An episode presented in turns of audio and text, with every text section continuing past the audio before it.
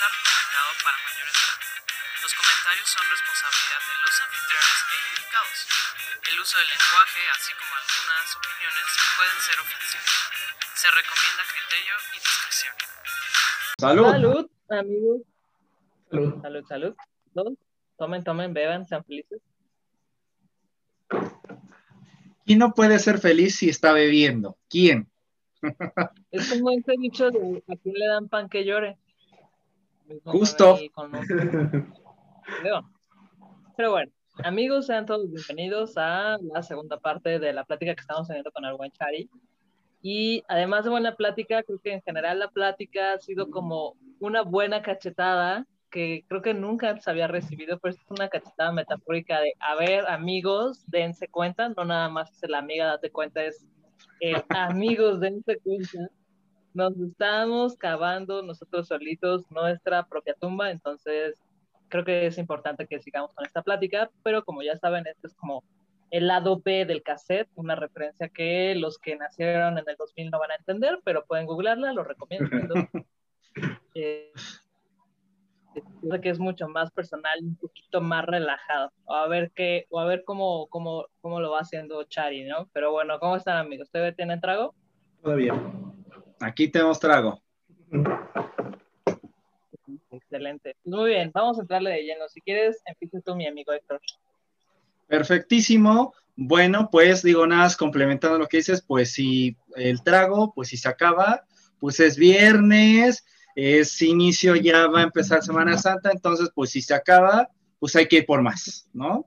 Entonces, y, y, y básicamente lo que dije en algún momento anterior, este, pues el- los, los que beben son santos porque los que beben se emborrachan, los que se emborrachan se duermen, si te duermes no pecas, entonces básicamente, y el que no peca es santo, entonces el que bebe, santo es, ¿no?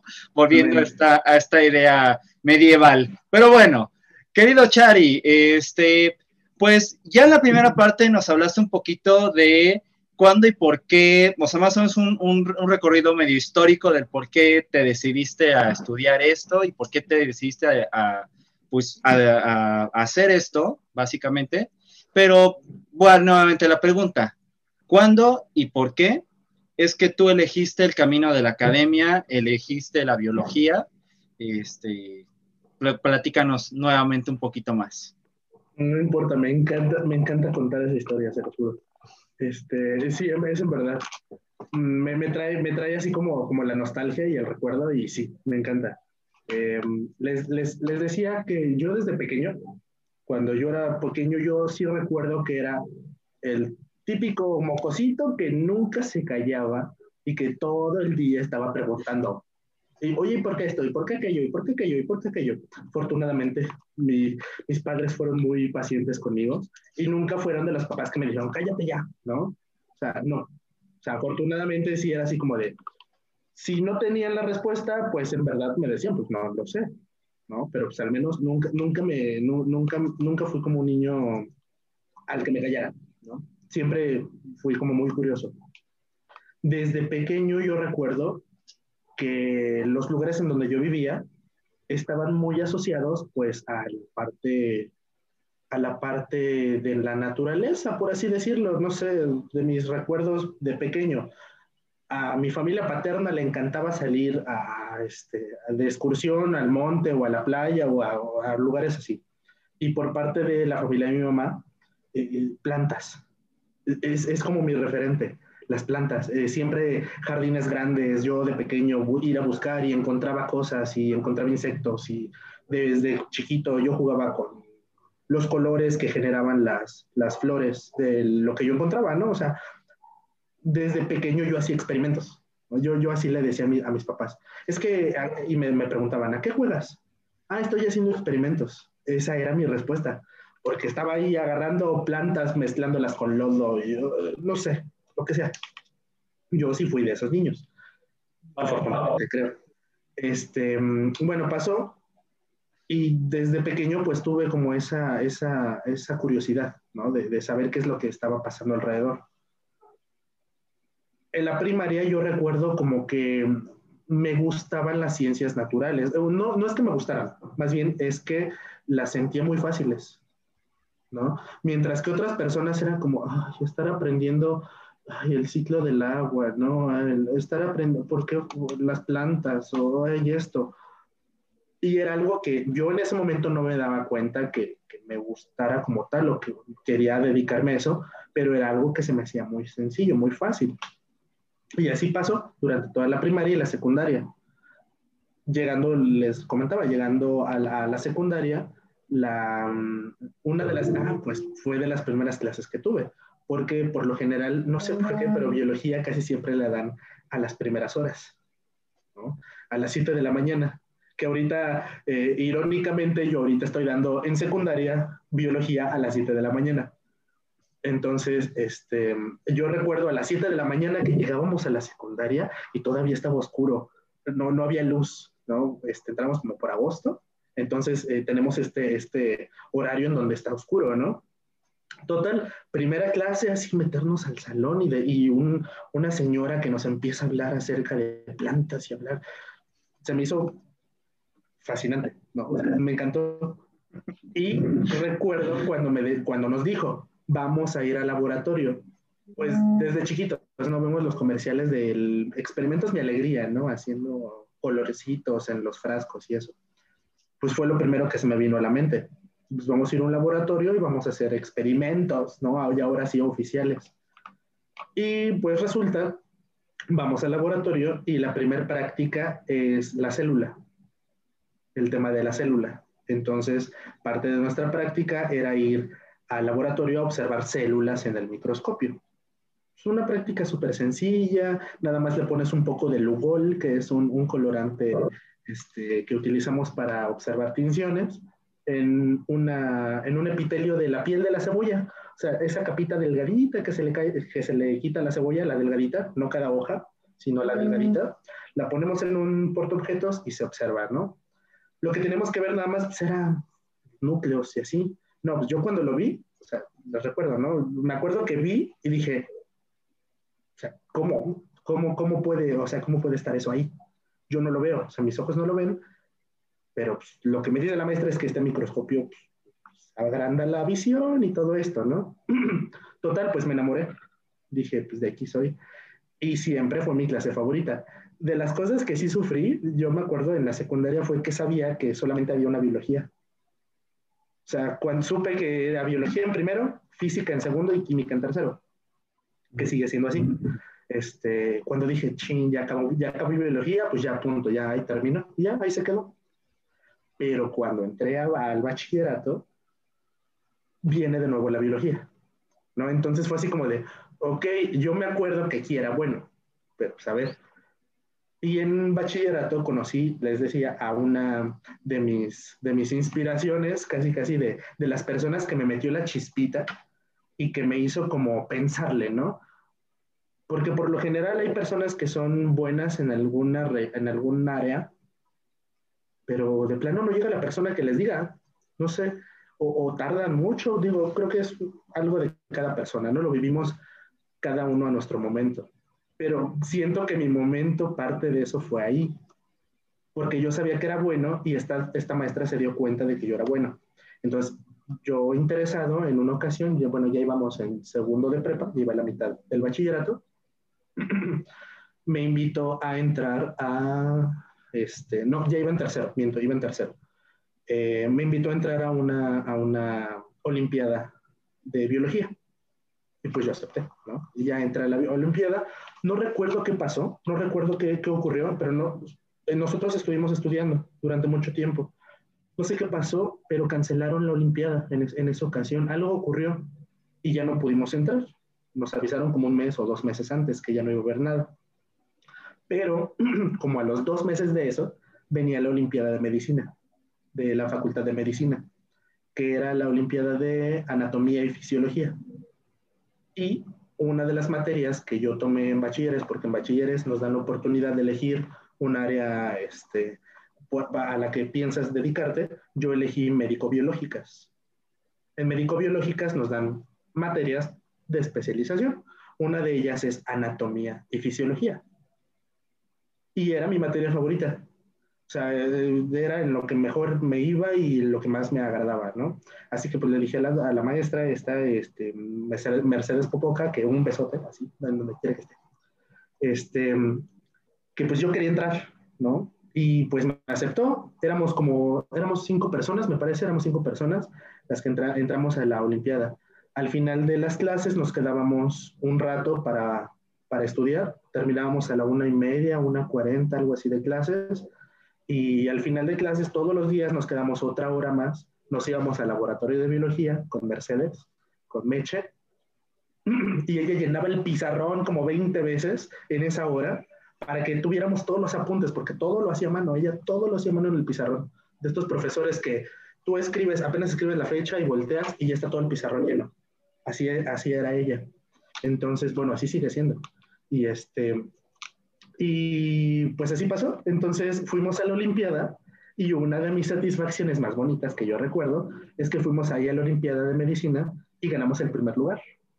¿no? Entonces fue así como de, wow, me, sentí como en un programa de, de, concursos, porque nos tenían así enfrente de todo un auditorio y ponían en los grupitos, ¿no? Esta, este es Colegio Merimouth, esta es este, Cruz Roja, estaba la Cruz Roja, esta es la preparatoria fulana, este es bachilleres número uno, este es bachilleres número dos, yo pertenecía al uno, y este, pues así, ¿no? Todas las prepas. Entonces, sacaban una pregunta y le tocaba un equipo y tenías casi, casi que tocar así como el botón para contestarlo. Era, estuvo, estuvo muy padre. Y pues al final ganamos y fue como de las cosas que me dijo, Chadi, pues, en esto, ¿no? O sea, vete por ahí, vete por ahí. Y así, sea, al final terminé la preparatoria y ya cuando tuve la oportunidad de decidir la carrera, pues sí fue así como, sí me pasó por la mente, ¿no? Puedo estudiar medicina, porque lo que siempre nos comentan pues, es que estudia medicina, porque es una carrera que obviamente siempre se va a dar médicos y mis respetos, mis cariños para todos los médicos, porque tengo muchos amigos médicos y este, es algo súper respetable y súper, o sea, yo lo tengo en, en otro punto, muy diferente a lo que yo me quería dedicar, justamente. Así que yo dije, no, yo no me quiero dedicar a estudiar la medicina como tal. Me gusta y me agrada, me atrae, pero yo quiero estudiar más, o sea, quiero irme más para allá. Saber qué es lo que ocurre dentro de una planta, saber qué es lo que ocurre dentro de un hongo, o sea, por qué estamos aquí, de alguna manera, o sea, ¿qué soy yo? O sea, yo estoy hecho de células y mis células están hechas de organelos y los organelos están hechos de moléculas y las moléculas están hechas de átomos y así me fui. Entonces, la pregunta es, ¿qué soy yo y qué hago aquí? Y eso es, esa es mi pregunta existencial, ¿no?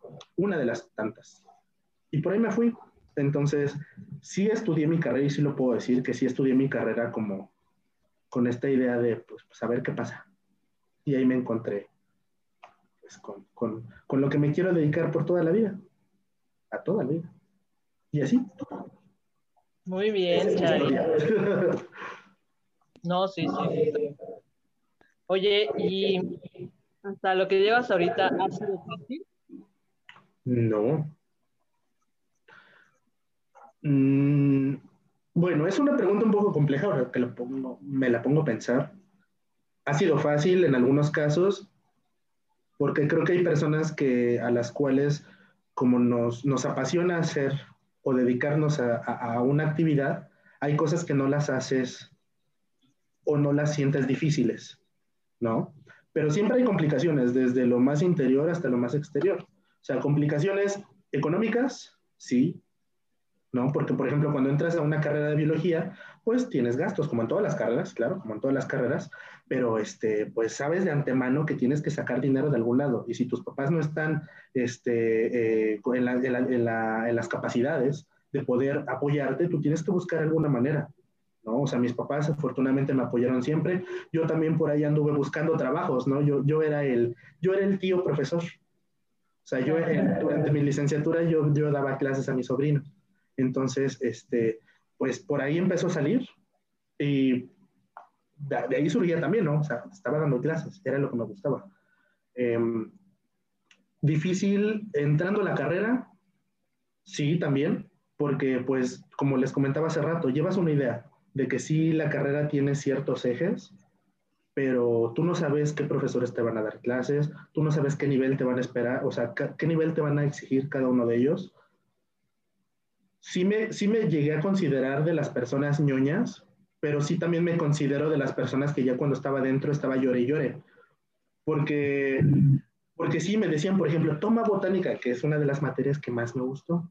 Toma botánica con la doctora este, Rosa Cerros, que también un, abrazo y un enorme, porque también es una de mis, de, las de mis este, autoridades y personas a las que más este, les, les agradezco.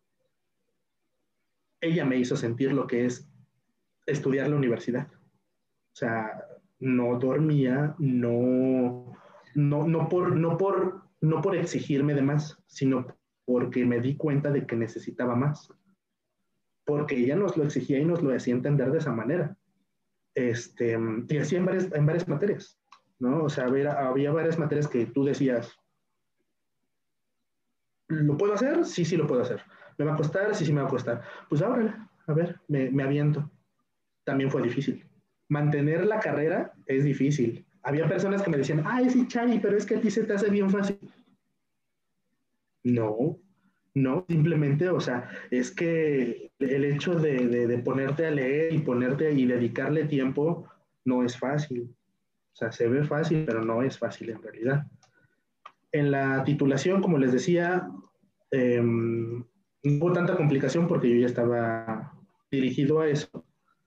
Yo creo que lo más difícil de todo fue encontrarme con la realidad, ¿no? En el momento en el que te titulas, en el que, en el que ya sales y dices, ok, ahora sí que es lo que viene, y ya te empiezas a empapar de otra información que pues te hace poner los pies en la tierra. Eso creo que es lo más difícil. como ya una vez que ya saliste, ya, ya terminó como el sueño dorado, ¿no? De ya, ya pasé biología, ya soy biólogo. Ajá. ¿Y ahora? Y eh, eh, creo que eso fue el, el, el, Sí, el golpe de la realidad. ¡Pum! ¿no? Que a todos nos toca, ¿no? Que todos decimos, no, sí, yo voy a trabajar y hacer esto, y aparte este sueño que uno tiene eh, de adolescente, incluso ya más grande, de no, yo cuando, cuando salga de la carrera voy a tener un trabajo buenísimo, voy a tener mi departamento y mi auto, y así, ¿no? Este, entonces, pero bueno, pues, ¿qué podemos decir? ¿No? Soñar no cuesta nada, como dicen por ahí. Oye, Chari, y... Decir, no, no, no, ah, perdón. Ah. Adelante. Eso te iba a decir, o sea, no es por demeritar, no es por demeritar el hecho de, de, querer, de querer aspirar a algo más o de que de repente decirte, no, es que el mundo está de la chingada. O sea, no, no, no, tampoco es así. O sea, simplemente es el hecho de estar conscientes de que eh, vivimos en un, en un lugar con, con, necesidades y que, que tenemos que adaptarnos, ¿no? Por ahí dijera mi Darwin. O sea, las personas que no se adaptan no es porque, no, no es que se van a morir por, por, ser débiles en fuerza, no es por ser débiles en, en, en, este, en pensamiento, simplemente es porque no tienen esa capacidad de adaptación.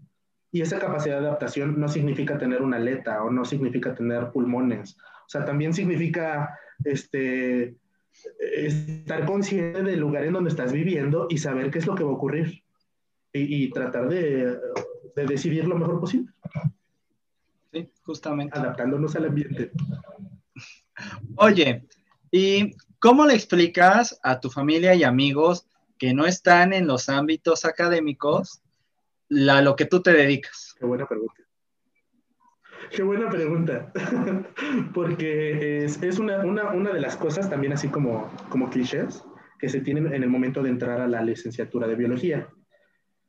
Eh, yo, escuché muchos comentarios de muchas personas que son amigos míos, amigos míos, colegas míos que ya salieron, otros que no han salido, otros que nunca van a salir, otros que a lo mejor van a entrar. Y la, la, la, constante era, la constante era la pregunta de las familias hacia nosotros, ¿no? Porque sí, cuando tú le dices a tu familia, oye, es que quiero estudiar biología, la primera pregunta es, oye, ¿y a qué te vas a, o sea, en qué vas a trabajar? O sea, ¿de qué trabajan los biólogos? Esa es la primera pregunta y eh, no me van a dejar mentir, ¿no? Este, eh, ¿Cómo le respondes ¿no? a, la persona, a, tu familia? Cuando apenas vas entrando a la carrera, sí es difícil. Cuando apenas vas entrando, o sea, cuando todavía no, no tienes la experiencia, pues ni tú sabes. En teoría, o sea, ni tú sabes a qué te vas a dedicar. O sea, sabes que te gusta la biología, pero la biología es, un, es una, una ciencia muy amplia, muy, muy, muy amplia. Como les decía, o sea, en los pasillos de biología, en los pasillos de cualquier facultad de biología, de yo creo que de todo el mundo, te puedes encontrar una persona lo más pandrosa posible o lo más elegante y, y, así posible. O sea, tenemos de, de, o sea, son muchos mundos diferentes y hay mucha variabilidad en, en el ámbito laboral. ¿okay? Como hay tanta variedad, como, como es un área tan, tan amplia, no es fácil contestar esa pregunta a, inicio, o sea, así al, inicio, cuando todavía no, estás, no, no, no has pasado por la licenciatura. Lo que normalmente sueles, sueles decir es que te vas a dedicar o a la docencia, justamente, un poco irónico, pero lo, lo más, lo más este, común es que te vas a dedicar a la docencia o que este, vas a, hacer algún, alguna investigación. ¿Vale?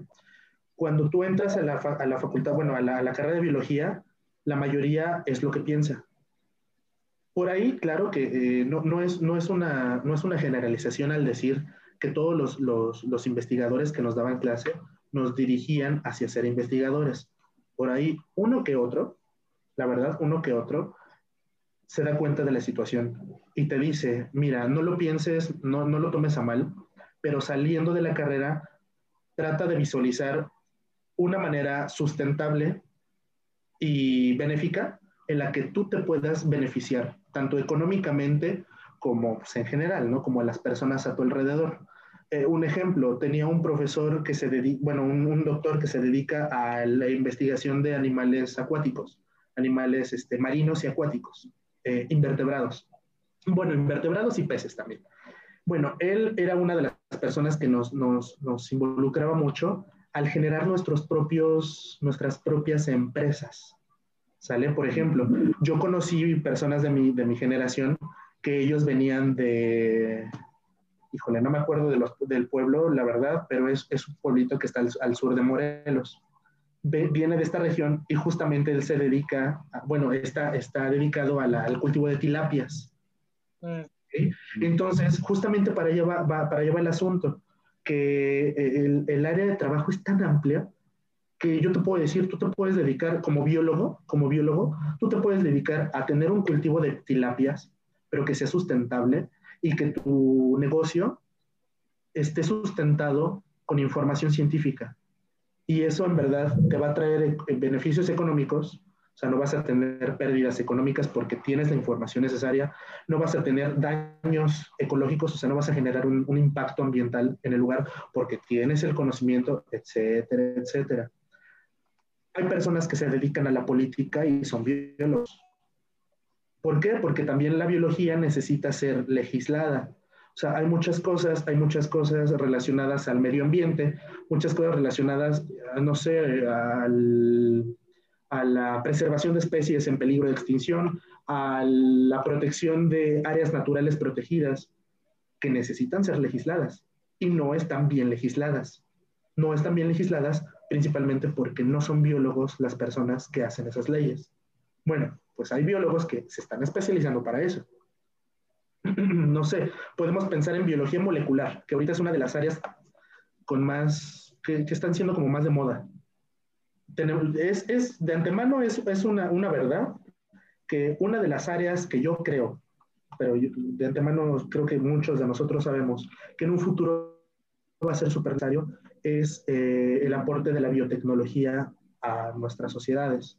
Así que también hay muchos biólogos, muchísimos, de hecho yo les puedo decir que de toda mi generación, de la generación que salimos, vaya, de, de los que quedamos como este, la canción de los perritos de Tatiana, de los 10 que me quedaban, al final de los que salimos, yo creo que por lo menos un 50% se fue para el área de la biotecnología. O sea, sí, sí hay muchas personas que están involucradas con el desarrollo de nuevos antibióticos, con eh, la modificación de organismos transgénicos, bueno, con la generación de organismos transgénicos, este, con la producción de nuevas, eh, nuevas técnicas moleculares. Hay muchas personas que están, se están dedicando a generar nuevas técnicas moleculares, a este, también, ¿qué más? Eh, producción de medicamentos. Ahorita hablando de, lo del coronavirus, ¿no? Hay, tengo también conocidos que se fueron también al área de inmunología, algunos hacen vacunas, algunos están este, involucrados en aspectos de, em, cáncer, de y, información sobre eh, dengue. Hay muchas personas también que estudian dengue aquí en Morelos por obvias razones, e, etcétera, etcétera. el, el ambiente laboral de la biología es muy, muy, muy amplio. Sin mencionar a la docencia, ¿no? Claro, que también creo que es parte importante. Es una de las cosas que también debemos de ponerle mucha atención. Aquí entre nos, una de las cosas que, este, que se suele decir entre biólogos es, no estudies biología para que termines dando clases de biología. No, no es así. Demos, démonos cuenta nosotros que, pues así como dicen, ¿no? Los niños son el futuro, son literalmente nuestro futuro. Y si no le ponemos atención a la educación en biología de nuestros niños, estamos perdidos. Así. Yo creo que eso sería. Muy de acuerdo, muy de acuerdo. Creo que es importante hacer divulgación de la ciencia en general desde niños, no nada más en población que está considerada ya más madura, comillas, comillas, sino creo que tiene que ser transversal, ¿no? Sí, y nos, nos urge, no sé, ahorita, perdón por interrumpir, ahorita uno de los ejemplos que me viene a la mente es la información relacionada con la educación sexual. Sea, eh, ahorita, ahorita de los temas que estamos tomando justamente es, contaminación ambiental y todo este problema del, del eh, cambio climático, del calentamiento global. Y como les comento, o sea, la principal razón, y en realidad, siendo honestos, la principal razón es nuestra sobrepoblación. O sea, no hemos, no hemos podido generar una buena, un, un buen, una buena campaña en donde controlemos, sin que suene un poco amarillista, controlemos nuestra, nuestra población. No, no hablo de una bomba nuclear, no hablo de esas cosas. O sea, simplemente hablo de ser conscientes otra vez de los recursos que tenemos disponibles. Y hablando de eso, de educación sexual, no lo hay. O sea, en realidad, las personas que, que, somos y los alumnos que son privilegiados de tener educación sexual, qué padre. Pero yo sé que en, comunidades rurales, a pesar de que los niños vayan a la escuela, no les hablan de, de este tipo de temas. O sea, ese tipo de cosas es, es, es, importantísimo. Si queremos terminar con un problema de calentamiento global, pues hay que acabarlo desde la raíz, ¿no? Que en este caso sería pues, enseñándole a los niños, que son los que van a estar después. La verdad es que a nosotros ya no nos va a tocar, seamos sinceros. Esto es de generaciones. Ajá. No va a ser un trabajo en conjunto. Va a ser un trabajo en conjunto. Nosotros con los chiquitos. Entonces hay que, hay que ayudarles. Sí, yo totalmente concuerdo con eso. Y también es algo que me preocupa. Creo que justamente las generaciones que vendrán después de nosotros son las que se las van a ver más duras con eso y justo también por eso creo que es importante empezar a hablar de, de ciencia en general. Pero bueno, Chari, ¿qué cosas te inspiran para hacer tu investigación y, y continuar haciéndola? Bueno, de las cosas que más me inspiran. Número uno, no, no, sé si ponerlo en el número uno, no sé si exista como una, una, una este, prioridad, pero es entender. O sea, a mí, a mí una de las cosas que, que me llenan es poder tratar de ser un poquito más consciente. O sea, cuando, cuando yo investigo estas cosas, cuando me lleno de información, y esa información, les comento, a mí me encanta la, la, la, este, la divulgación de, de la información de las cosas que a mí me llenan es que lo que yo esté trabajando, que lo entienda otra persona. Ya sea para bien o para mal, ¿eh? Porque una cosa, una cosa es, es que le, le entienda la persona y esa persona me puede decir a mí, oye, no, estás mal, ¿no? O sea, vete por aquí o vete por acá, o vete por allá. Yo creo que es el interés también. Cuando estoy en un salón de clases o cuando estoy en una conferencia o cuando estoy en una plática, o cuando estoy en algún tipo de este, de este tipo de, de, cosas, de difusión, en el momento en el que yo noto que las personas preguntan, en el momento en el que, en el que, en el que yo noto que las, las personas se están preguntando a sí mismas y a la vez me, me preguntan, me cuestionan, es ahí donde yo digo, ok, es, es, es el punto, es, es ahí el, el, este, el, la chispa, como les decía hace rato, ¿no? Yo creo que sería eso. El, el, saber que a la persona le estás involucrando un interés o al menos curiosidad. ¿no? Cuando le platicas, por ejemplo, a un niño y le dices, es que te has preguntado por qué ocurre esto, y el niño no, no. ¿Sabías qué pasa por esto? Y le cae el 20 y dice, pero ¿por qué? O sea, ¿por qué? O sea, querer saber más. Eso a mí me llena y es de las cosas que más, que más es, como agradezco, ¿no? Cuando, cuando pasan, es como la chispita, la batería. Sí, te entiendo bien. Solo, solo eso con mis sobrinos. Sí.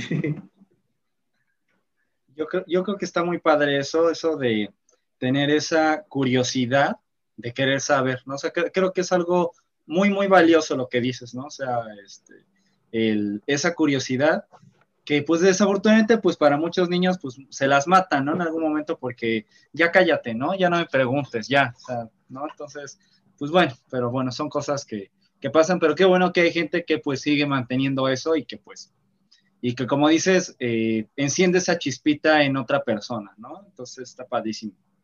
Oye, ¿y cómo dirías que ha sido tu experiencia como investigador y como académico, pues novato, ¿no? O sea, que joven. ¿Cómo, ¿Cómo, dirías que ha sido esta experiencia? Pues es, es, es una, una, montaña rusa, ¿no? Tienes de todo. Bueno, al menos en mi área, en donde yo estuve, pues es una montaña rusa. Eh, las experiencias como novato, al inicio, como cualquier novato, creo, en cualquier área, pues sí. Claro que al inicio es un poco difícil, ¿no? Empezar a involucrarte y empaparte de, de, de, la información, de la manera en la que se trabaja, de, incluso hasta de los horarios que se utilizan, ¿no? Eh, empezar a, entender la manera en la cual puedes expresar la información. Una de las cosas, una de las cosas que, eh, con las cuales creo que muchos estudiantes de, de ciencia nos, nos, enfrentamos en el momento, en el mero momento, así como el examen, uno de, los, de nuestros tantos exámenes, es a la hora de, de, de explicar un artículo, un artículo científico. ¿okay? Cuando te dan la tarea, no sé, al menos es mi, mi percepción personal, ¿no? Cuando tú estás en, el, en, la escuela, cuando estás en tus clases, el profesor te dice, sí, mira, la desviación estándar está aquí enorme, grande, este, y mira, mira, estas son tus gráficas y tú puedes hacer esta correlación y etcétera, etcétera, y bien facilito, ¿verdad? Ponen tu calculadora y te ponen un 10. O sea, tú, tú ya con la, con la calificación pues ya sabes si te fue bien o te fue mal. Pero cuando llegas como novato, bueno, yo al menos cuando llegué como novato, me dijeron, ok, entonces tú nos vas a presentar un artículo. Nos vas a estudiar el artículo, lo vas a presentar, lo vas a desglosar. Me hicieron tristes. Porque, bueno, es, es parte de la novatada y creo que les pasa a muchos de nosotros, ¿no? Cuando llegamos al inicio, pues sí es como el, el, irse acostumbrando, no acostumbrando, no, no me gusta esa palabra, es, es como el, el, el irse eh, empapando de, de, la información y el cómo expresarte en esos lugares, Es, es, es, difícil como novato. De las otras cosas, pues es regarle en los, en los experimentos. Es de las cosas ay, que más este, desmoralizan a veces, porque tú sabes que existe un protocolo que tú tienes que seguir de acuerdo a las reglas y que no te tienes que salir tú lo haces y no sale el experimento, no sale por X o por Y razón. Y resulta que al final el problema es que como tú novato, como tú eres novato, no te diste cuenta de que estabas agarrando la pipeta así. O sea, por ejemplo, las pipetas, si, como toman volumen, tienes que tomarlas siempre eh, de manera vertical, ¿no? Lo, tomas el, el, volumen y colocas el volumen así. Pero resulta que en, se te fue, se te fue la onda y en algún momento hiciste esto y tu mano hizo esto. Ya solo porque hiciste esto, ya contaminaste tu, tu muestra. Al final estás llorando porque no sabes qué ocurrió. Después de cuatro veces que lo repites, te das cuenta cuál es el error. Hay algunos lugares en donde te dan más permiso de equivocarte, por así decirlo, por el dinero. Una cosa es que eches a perder un experimento de 500 pesos y otra cosa es que eches a perder un experimento de 8 mil, 9 mil pesos. Así que también eso depende, eso depende mucho. Y también como novato, o sea, como experiencia de novato, es algo que debemos de saber. Hay que tener mucha responsabilidad. Cuando llegamos a, tomar este, eh, reactivos, hay que tener eso en mente, ¿no? O sea, no es cualquier cosita. E incluso pensar por tu propia seguridad. Otra de las cosas este, que te tienes que acostumbrar y que son difíciles en el momento de, de ser como novato en la ciencia, bueno, al menos en mi área, en un laboratorio, es que estás manejando reactivos que pueden ser peligrosos. Manejamos reactivos cancerígenos, ¿ok? Manejamos, este, eh, vaya, eh, células que pueden llegar a generar un, un, peligro a nuestra salud. Así que cosas tan sencillas como utilizar guantes o como saber utilizar bien un equipo, una máquina, son primordiales. Eh, una de las cosas, por ejemplo, en, el que sabíamos en el laboratorio es que cuando tú entras como novato, al menos en donde yo estuve, cuando tú entras como novato, en los experimentos casi, casi solamente ves, en los primeros experimentos solamente estás observando cómo hacen tus compañeros el trabajo. En el momento en el que a ti te decían, ok, este Chari, tú vas a ser el encargado de pesar los órganos, porque extraíamos órganos de ratón. Entonces, tú eres el encargado de poner un riñoncito en una, en una pequeña este, basculita, ¿ok? Y lo único que tienes que decir es, pesa tanto. Era, es, ese es el, primer trabajo, eso fue mi primer trabajo. Así como decir lo que decía la, la lamentada este, basculita. No podía hacer nada. Yo no podía meter mano a nada, porque era novato. No es, no es fácil. Ya en el momento en el que te das cuenta que ya estás disectando o que ya estás haciendo un, un Western Blot, o que ya estás haciendo, ahorita que están de moda, ¿no? Los, los, los PCRs, este, por lo del, lo del coronavirus, ya cuando estás haciendo el procedimiento dices, te cae el 20 y dices, ah, ok. O sea, bueno, ya pasé los primeros niveles, ¿no? Por ahí voy. Esas son de las cosas más difíciles. Y de las cosas que no quisiera decir, pero también que son difíciles al momento de entrar, es que sí sigue habiendo muchas peleas de egos en nuestra área, la verdad, es la verdad, en nuestra área, hay algunos lugares en donde se ve más, hay algunos lugares donde se ve menos, ¿no? Pero siempre es clásico el, ok, el de licenciatura va a hacer, va a rotular los tubitos, el de licenciatura va a lavar el, el, material, el de licenciatura va a hacer esto, va a hacer aquello, va a hacer aquello, va a hacer aquello, ¿no? Y pues no, o sea, desde que entré ese tipo de cosas, choca.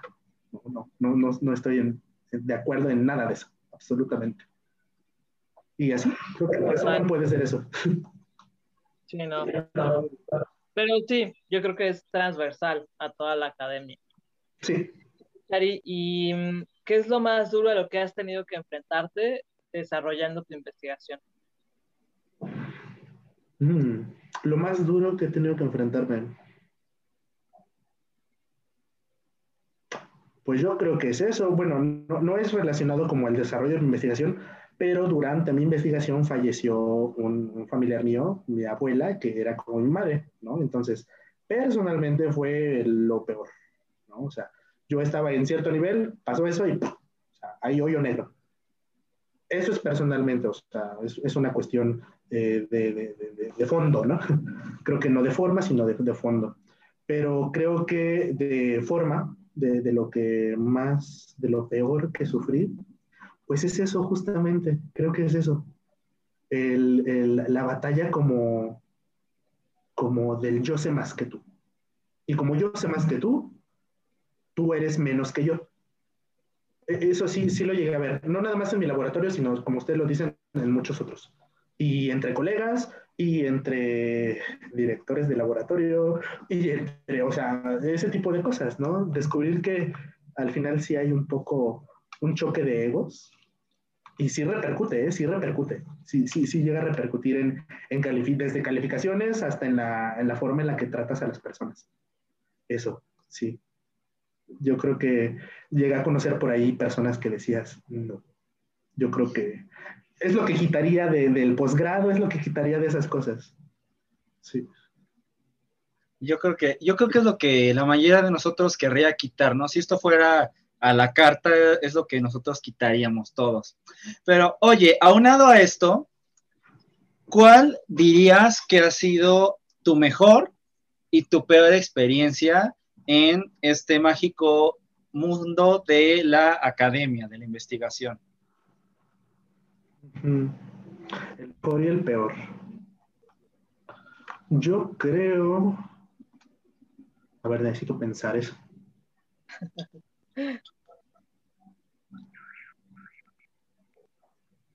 Pues es que yo creo que eh, no, ahorita no sabría cómo decir uno, uno, pero siento así de los que recuerdo que más así como me brota es cuando ganamos lo de la Olimpiada, que es antes de empezar mi carrera como tal. O sea, cuando ganamos eso fue como, wow. Después, cuando me enteré que iba a poder ser biólogo, ese, ese fue otro como, wow, o sea, ya, ya pasé este punto, la titulación. Mi titulación fue muy, muy emotiva. Héctor sabe un poco por qué también. Este, eh, invité a unos amigos y entre ellos la, hermana de Helio. Y eh, de, de, de, Héctor, perdón. Este, durante la titulación todos terminamos llorando literalmente así de la emoción porque pues como pasaron muchas cosas en relación a la salud de, de, mis familiares, pues al final ahí explotó todo, ¿no? Y fue como el, wow, ya, subí un escaloncito más, ¿no? Bueno, eh, otra de las cosas súper bonitas, bueno, de lo más bonito, cuando tu trabajo se toma en cuenta, o sea, cuando mi trabajo se tomó en cuenta, cuando publicamos, cuando hicimos una publicación, fue ahí que dije, ok, o sea, no, no, o sea, no, no en vano, no, no lo estoy haciendo por nada. Y eso, bueno, yo creo que serían como los, así, no sé cuál sería el mejor, la verdad. Y el peor, híjole, el peor, eh, voy a, no sé, voy a sacar un chismesazo. Es que en, algún, en alguna parte de, de mi, de mi, de mi posgrado, ah, ya recordé, cuando pasó lo del sismo, cuando ocurrió lo del sismo del 2017, yo estaba en el laboratorio. Bueno, no, no durante el sismo, estaba haciendo mi, mi proyecto. Pasa el sismo, obviamente ya no nos dejan entrar al laboratorio y tuvimos que mover todas nuestros, nuestras este, muestras. Hicimos como una especie de laboratorio em, improvisado para poder seguir trabajando, porque la neta sí fue un caos, fue un caos horrible. La Facultad de Medicina tuvo daños estructurales. Ya. Ok, entonces, em, les comentaba que la, la peor experiencia que podría decir que tuve durante el desarrollo de mi investigación fue durante el sismo, el sismo del 2017. Cuando ocurrió lo del sismo, yo estaba haciendo la investigación. Afortunadamente no estaba en la facultad cuando pasó el sismo, porque resulta que la facultad de medicina tuvo, este, tuvo daños estructurales. Mm, la, facultad está compuesta prácticamente por un, es como un, cuadrado. Es, es, son edificios formando un cuadrado y en la parte del medio pues, es, hay vacío, en la parte del medio solamente está el patio. Ese es un cuadrado. Cuando tú llegabas después del sismo a ver las columnas de la facultad, estaban despegadas, las columnas de las paredes estaban despegadas del, de, de las paredes y pues ya, de plano no nos dejaron entrar, ¿no? Nos dijeron que teníamos, eh, un día nos dejaron entrar y nos dijeron, tienen media hora para sacar todo lo que necesitan, todo, porque después de esto ya no van a entrar. Así que ahí nos ves sacando todo, todo, nuestras muestras congeladas que tenían que estar a menos 80 grados, pero que tú corrías así llorando y tratando de meterlas porque así como las vacunas, no sé si se enteraron que este, hubo unas vacunas descongeladas, si las descongelas no sé cuántas horas ya valió. Igual nosotros, así que había reactivos carísimos, reactivos de miles de pesos que teníamos que pedir permiso a otros laboratorios del estado a que nos nos dieran chance de meterlos a sus, a sus repcos, que son ultra, que son ultra congeladores. Hay ultra congeladores que van a menos 80 grados centígrados. Entonces, durante todo ese periodo fue un caos. Fue un caos en todos lados. Em, al final, lo peor fue para mí, porque en el transcurso de trasladar las muestras del laboratorio a nuestro laboratorio improvisado se perdieron todas mis muestras un, trabajo que yo había hecho, bueno, ya llevaba como Yo creo que llevaba como tres meses, tres meses y medio, un poquito más. Y no solo es eso, sino que para poder obtener esas muestras yo tardé como dos meses. Después estuvo, estuvieron un mes que deben estar estos, estos tejidos bajo ciertas eh, condiciones. Pasa el sismo y este, pues nunca apareció. Y esas muestras las iba a utilizar para hacer diferentes técnicas. O sea que ni para esto fueron, ni para aquello fueron. Me, me atrasé horriblemente. Había caos en, la familia, había caos en, en, en, el mundo, bueno, no en el mundo, ¿verdad? En Cuernavaca por lo menos. O sea, todo era un caos. Nosotros también no sabíamos ni qué hacer. Y pues al final nunca, no, no, aparecieron mis muestras. Eran simplemente unos pequeños tubitos, unos frascos con órganos que yo iba a utilizar para analizar muchas características de, este, de mis experimentos. Total, pasó todo este problema y meses, muchos meses después, regresamos al laboratorio. Resulta que sí aparecieron mis muestras. Muchos meses después. Entonces fue como un boom así en mi cabeza y dije, Chari, por tu salud mental, aquí no pasó nada. O sea, por tu salud mental ya no pasó nada, ya empezaste, ya hiciste esto, ya perdiste tiempo, hiciste corajes, perdiste dinero, porque también pues, hay este, inversión económica, y total. Yo creo que eso sí fue como lo más feo que me pasó, que sí me daban ganas como de ir a, a la dirección y decirles, no, ya renuncio. O sea, yo me voy a salir porque todo lo que iba a usar ya lo perdí. Pero esa es una de las cosas más, pues, más feas. Y claro, bueno, la, la, personal que les decía que pues, perder un familiar mientras están ocurriendo todas esas cosas, pues peor. No, pues sí, suena, suena bastante fuerte, pero pues sí, lo importante, como bien decías, es que al estar en el mundo de la academia aprendes a desarrollar como esta capacidad de, hey, venga, sí estuvo muy culero, pero pues no queda de otra más que pues adelante, ¿no? Tienes que levantar porque pues, la ciencia no se detiene y si te dedicas a la ciencia, pues tampoco, ¿no? Y nos habías dicho que ibas a contar un chisme, justo parte como de la, de la pregunta, o sea, la última parte de esta pregunta es esta, que cuál es el chisme más surreal que, del que te haya tocado enterarte o ver del mundo de la academia, pero pues, obviamente como de, del, del, ámbito en el que tú te desarrollas. Caray, no, no, no, no voy a meter en problemas. No, mira, como, como lo, lo, hemos dicho alguna vez, por ejemplo, este, puede que tú te hayas enterado de algo que sucedió en una universidad en Australia, que no tiene nada que ver con México, donde pues, qué sé yo, o sea, una persona fulanita conoció a otra sutanita y no, no es nadie de aquí, o sea, son cosas que pasan y que uno se entera, ¿no? Por ejemplo. Ah, mira, en realidad, en realidad no voy a decir nombres porque en primera ni los recuerdo ni los quiero recordar, muchos de ellos, o no sí, otros no, pero sí. Uno es, uno es pequeño y es personal, no, bueno, más bien uno es pequeño y es relacionado como a mi círculo y otro es un poco más grande. El, el, el chismecito que les decía era justamente eso, que al final mis, mis, muestras sí aparecieron.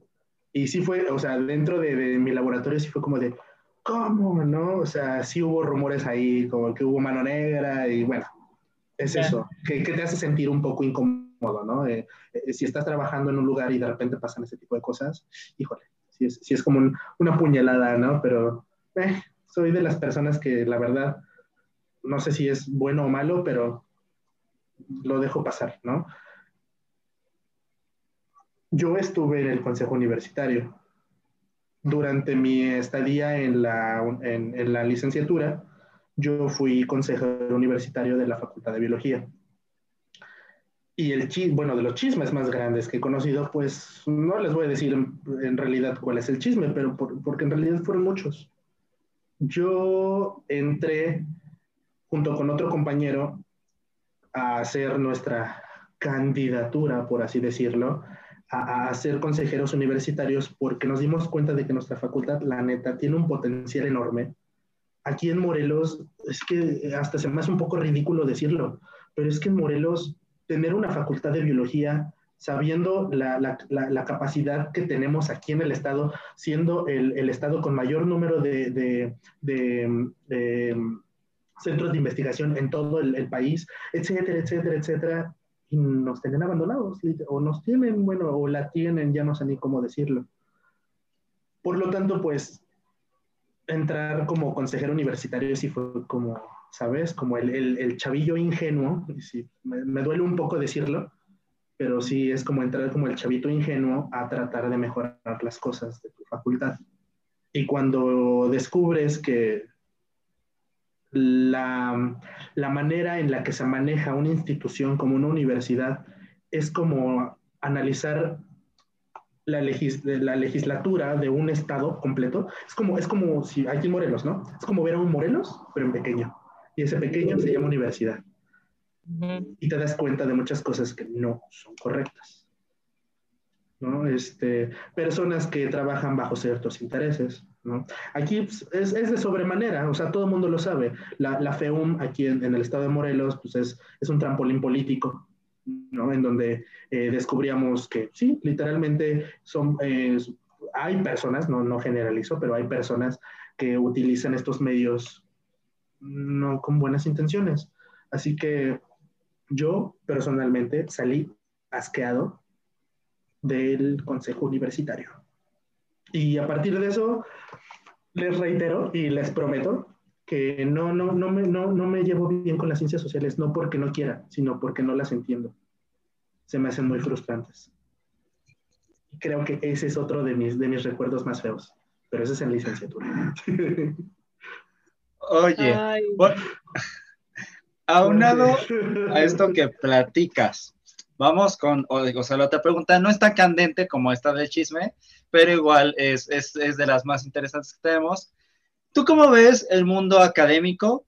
¿Tú crees que es un mundo utópico al estilo de los panfletos de los testigos de Jehová, y donde todos son amigos y agarraditos de la mano, y sí, vamos a, a, así, saltando hacia el arco iris? ¿O, o es este mundo, eh, pues, lleno de veneno y de radiación y ponzoña, donde pues se están esperando que uno se caiga para comérselo. ¿Tú cómo ves? Mm, no, yo siento que va, va, va de la mano en, en, como en el pensar, ¿no? El humano es, es bueno por nacimiento o es malo por nacimiento, ¿no? O sea, no, no, no creo. Yo creo que así como no es como un futuro utópico o, distópico, o sea, no yo creo que la ciencia lo que trata de hacer es generar en las personas como más críticas, ¿sí? ser, ser, ser personas críticas, sin llegar a, a, este, ser reguladas totalmente por un pensamiento científico. No sé si me doy a entender. La ciencia nos ayuda a ser científicos, nos, nos ayuda a ser críticos, perdón, nos ayuda a tratar de, de, de, de, preguntarnos si la, si la información que nos está llegando es verídica o no. Ahí tenemos el, el, los, así como en, en, la escuela, ¿no? Los pasitos del método científico. Para eso nos ayuda la ciencia. Pero el hecho de que digamos, vamos a hacer de este, este futuro en donde como todos vamos a saber de ciencia, todo el mundo nos vamos a estar criticando, todo el mundo vamos a, a, a generar, todos los países van a generar sus bombas atómicas porque van a tener el conocimiento. No, no, pues es que va de la mano, ¿no? O sea, va de la mano la información científica y, y, el criterio humano, o sea, es, es, primordial. Dicen por ahí, ¿no? O sea, un, la, la, la, ciencia sin fe, o sea, no, no, no, no funciona.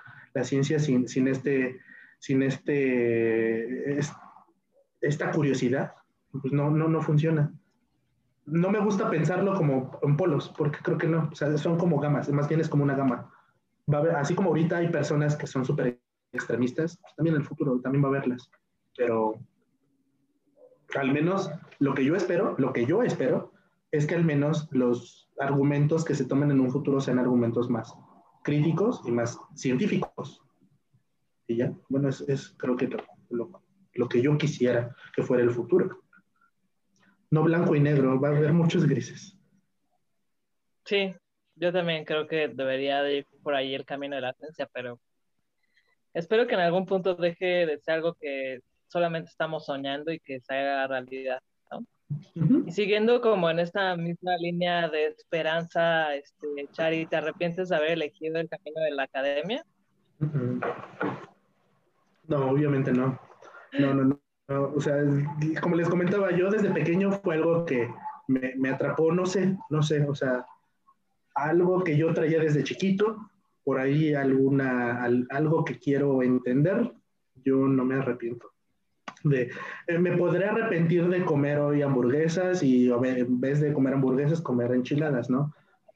Pero no, de esto absolutamente nada. Ok. Oye, y aunado a esta pregunta, ¿te imaginas haciendo otra cosa que no sea la academia? Mm, sí. No, no, porque, no porque me imagine que lo voy a hacer, sino otra de las cosas que también he aprendido, y creo que la mala, es a tener un plan B. ¿no? Porque eh, a veces creemos que todo va a funcionar de acuerdo a nuestro plan y no es así, o sea, eh, nos gusta creer que tenemos todo bien planedito, ¿no? Y que va a funcionar así, así, así. No sé, algún compañero por ahí me, ha dicho, oye, ¿qué pasa si nosotros hacemos un huerto? Oye, este otro compañero, oye, ¿qué pasa si, este, si nos ponemos a vender comida? Oye, ¿qué pasa si, porque me encanta la cocina, ¿no? También es otra, otra de mis pasiones, me encanta cocinar. Entonces, si algo pasa, yo quiero tener algo que me guste también y que me dé frutos. Entonces, sí, yo sí me veo haciendo otra cosa. No quisiera dejarla, ¿no? O sea, lo que me gusta ahorita es, dedicarme a la ciencia. Si me tuviera que deslindar de ella por alguna X o Y razón, yo personalmente me veo cocinando en algún lado de cocina, haciendo algo, algo relacionado a cocina, pero este es parte de mi plan B. Wow, estaría, estaría interesante. Creo que que un biólogo sea muy bueno en la cocina, creo que le da bastante ventaja. Oh, sí, oh, sí, vaya que sí. En verdad, cuando, cuando este, tengo a los chiquillos enfrente, les digo, es que dense cuenta, o sea, todo mundo, todos nosotros tenemos un laboratorio en la casa. Todos, o sea, todos nosotros tenemos un laboratorio en la casa y es la cocina porque en la cocina estamos haciendo mezclas, estamos haciendo reacciones químicas, estamos formando moléculas nuevas, estamos generando gases, líquidos, sólidos, y, es divertido porque al final te lo comes y te gusta. Está súper padre. Totalmente, sí, sí, sí, sin duda. Oye, Chari, y bueno, mira, haciendo un ejercicio de imaginación, ¿no? Vamos, más bien quiero que nos cuentes cómo sería tu utopía, tu mundo utópico en el que tienes acceso a todos los permisos, de, budget ilimitado, eh, no problemas como con equipo, nada, o sea, que tienes acceso a poder desarrollar tu proyecto sin ninguna restricción. ¿Cómo sería ese mundo utópico para ti? Ok, nada más para aclarar. ¿Es un mundo utópico para que pueda hacer mi proyecto o un mundo utópico para mí en general? Vamos a centrarnos en un mundo donde puedes hacer tu proyecto. Ok, ok. Hablando sobre el proyecto, pues ya sabemos, creo que el, número uno, el dinero. ¿no? O sea, o sea un, un, laboratorio con, con, buen financiamiento no quiere decir que, que, que, el dinero que utilicemos lo vamos a estar desperdiciando.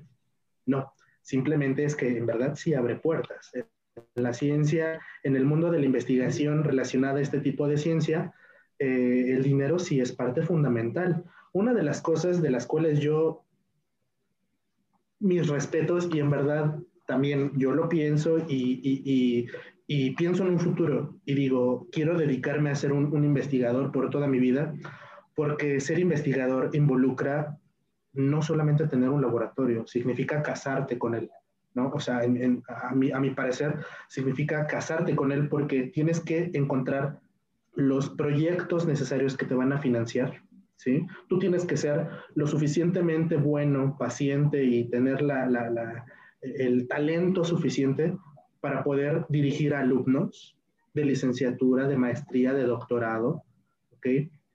Eh, necesitas eh, generar esos proyectos que te va a financiar, no sea, no importa si sea con ACID o no sea, no importa si sea una empresa este, privada, ¿ok? Entonces, todo ese, todo ese tipo de cosas se tienen que analizar antes de, como de, lanzarse ese, a, a, dedicarse a ello por siempre. Y bueno, creo que, creo que sería eso.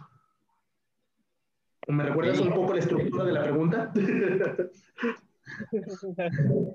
No, pues sí, o sea, es eso, es, es imaginarte el mundo utópico en donde puedes desarrollar tu investigación, o sea, que es como las, donde no están las limitantes que normalmente nosotros nos imaginamos, ¿no? Creo que todos coincidimos en que una limitante muy grande, pues como decíamos, no es la cuestión de dinero, ¿no? Eh, creo que otras son los permisos y demás, ¿no? Es que mira, como por ahí dijeran, ¿no? Nuestras abuelas, nuestros abuelos, teniendo salud y dinero, mira, puedes hacer lo que sea. O sea, ya, ya, ya depende de tus, de tus limitantes mentales, ¿no? O sea, teniendo en verdad buena salud. Si tú tienes buena salud y tienes este, este acceso a, posibilidades económicas, ya depende de tu talento. Totalmente. Sí. Oye, ¿y eh, cuál sería tu consejo para alguien que pretende dedicarse a la academia?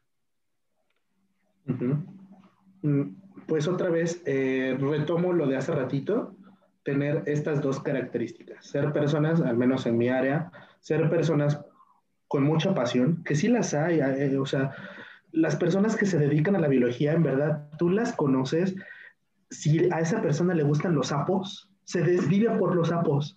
Si esa persona se dedica a las plantas, se desvive por las plantas, las arañas, a los murciélagos, a las bacterias, a los virus en verdad hay mucha pasión porque eso nos encanta. Esa es una, una cosa, ¿no? Tener mucha pasión e interés, mucho interés. Tener paciencia, que como les decía, o sea, no, no es así como que vas a llegar y ya de repente vas a ser un biólogo súper exitoso y todos te van a reconocer y vas a ser la persona más, así, el Nobel, no. Em, eh, pues eso, interés, interés principalmente de las cosas que yo notaba y que me hacían enojar, yo cuando de las cosas que me hacían enojar en las clases, era que nosotros teníamos investigadores y doctores que son una eminencia, en verdad. Tuvimos una, una profesora, una, una, doctora que nos daba clases de biología celular, que fue una de las principales eh, eh, mujeres reconocidas en el Reino Unido no me acuerdo en qué año, la verdad, pero tuvo un premio así súper importante de ser de las mujeres investigadoras con mayor reconocimiento en aquel lugar. Y recuerdo compañeros que mm, no les caía el 20 y que estaban en su clase y no les no tenían interés. ¿no? Eso es lo que, una de las cosas que, que más me sacaba de onda, ¿no? Decir, no, o sea, necesitas más. O sea, si quieres estar aquí, necesitas más. Sí, sí, en alguna, en, en, alguna, en algún momento sí me llegaron a decir, ay, sí, Chari, es que es bien mamón. No, es que simplemente es, es, es darle la, el respeto y la importancia a la persona que tienes enfrente. Y no importa si sea reconocida o no, el respeto pues, ya va, de por medio. Y es, es de las cosas que, que, faltan mucho. Interés, mucho interés. Siempre está el, el compañerito que pasa con seis, ¿no? Y que tú ya estás en una, en una licenciatura o sea, que tú ya sabes que estás en, en, en, en, un lugar que va a definir tu futuro y que no se lo tome en serio. Y cuando no se lo toma en serio, pues de alguna manera sí, sí, sí, sí, sí te pega. Al menos a mí sí me pegaba. sí, no. Sería eso. a mí también. Incluso cuando daba clase, ¿no? O sea, yo les dije a los chavos, yo voy a revisar todos los trabajos, todos y cada uno de lo que se les pida. Si ustedes me salen con que hacen un plagio, me voy a encabronar. Y sí, o sea, una vez que me, les caché que entre ellos se plagiaron y pues obviamente les puse una pinche chinga verbal, no crean que puse a golpear a los alumnos, no vayan a quererme difamar. Pero sí, o sea, y sí te cala muy cañón, porque dices, güey, o sea, yo te estoy dedicando de mi tiempo y tú me estás queriendo como ver la cara, si es como, pues no, o sea, no te pases, ¿no?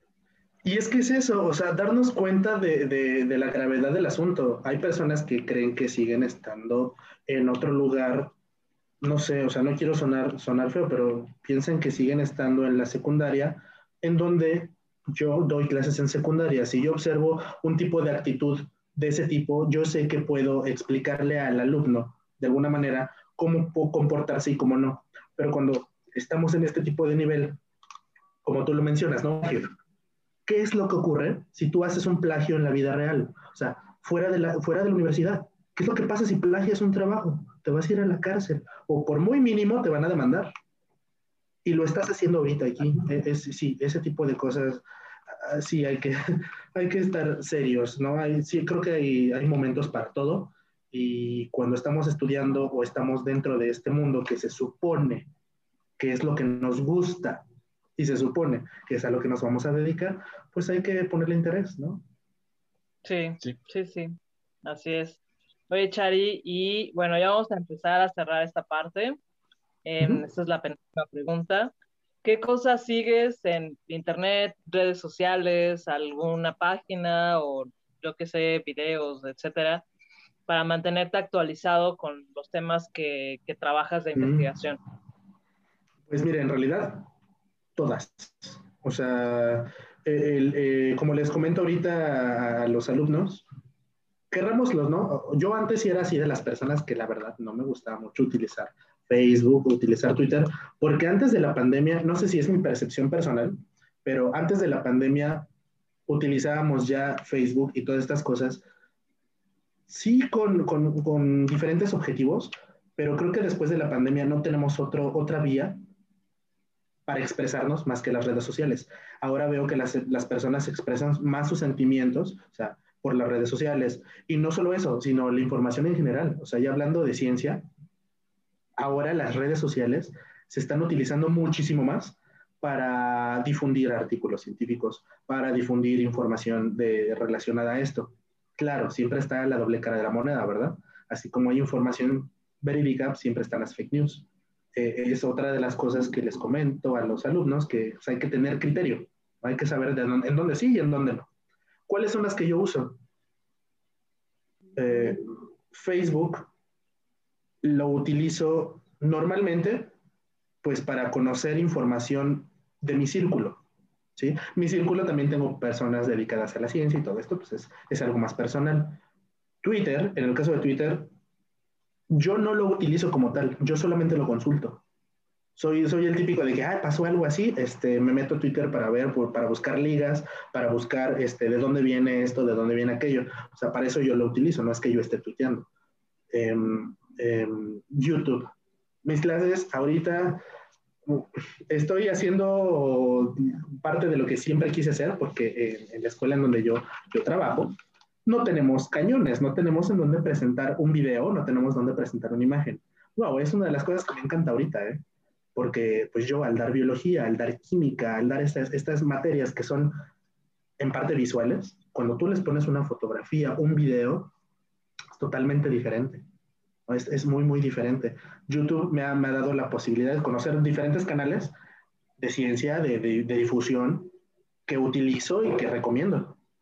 Eh, yo, yo he utilizado videos que encuentro en, en, YouTube para decirles, mire, esto es lo que ocurre. Y sí, sí, sí, el, principalmente YouTube para mis clases es súper bueno, es muy, muy buena. Oye, y ya para cerrar esta segunda entrevista, esta segunda parte de la entrevista que ha sido bastante fructífera, ¿cuáles son tus hobbies no nerds? Entendiendo por no nerds pues cosas que no están relacionadas con la academia, porque ya lo hemos dicho, siempre lo mencionamos, pues todos en la academia somos nerds de alguna u otra forma. Entonces, pues digo, eh, ¿qué hobbies eh, que no tienen que ver con tu trabajo académico eh, tienes? ¿Qué cosas te gustan? ¿Qué cosas sigues? De lo que yo hago normalmente en mis hobbies, de los principales, número uno, la cocina como les decía, lugar en donde yo esté, lugares es en donde, bueno, depende del, momento, pero si yo estoy viendo que se está haciendo algo de cocina, yo voy a meter mano. Aquí en la casa, pues, hashtag pandemia, me le he pasado cocinando, pues es que la verdad, y a veces es comida que yo ni siquiera como. O sea, yo hago a veces, eh, nada más así como, es que quiero aprender a hacer esto y me pongo a hacerlo, ¿no? Y ya, ya eh, la comida me encanta otra de las cosas, eh, los videojuegos. O sea, sí, soy medio, soy medio este, friki en el aspecto de estar metido en el play unas cuantas horas jugando. Em, ese tipo de cosas, ¿no? Bueno, los videojuegos.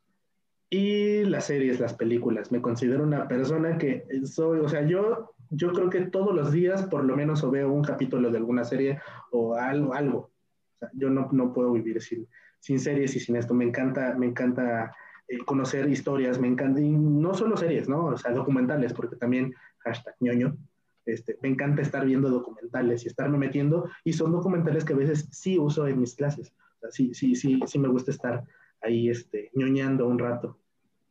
Y así, bueno, en, en, en esta, última, en esta última pandemia, eh, pues salir a pasear a mi perra, bueno, mis perras, que es, es como el, el, momento en el que salgo y digo, oh, qué, qué bonito es recordar el exterior un rato.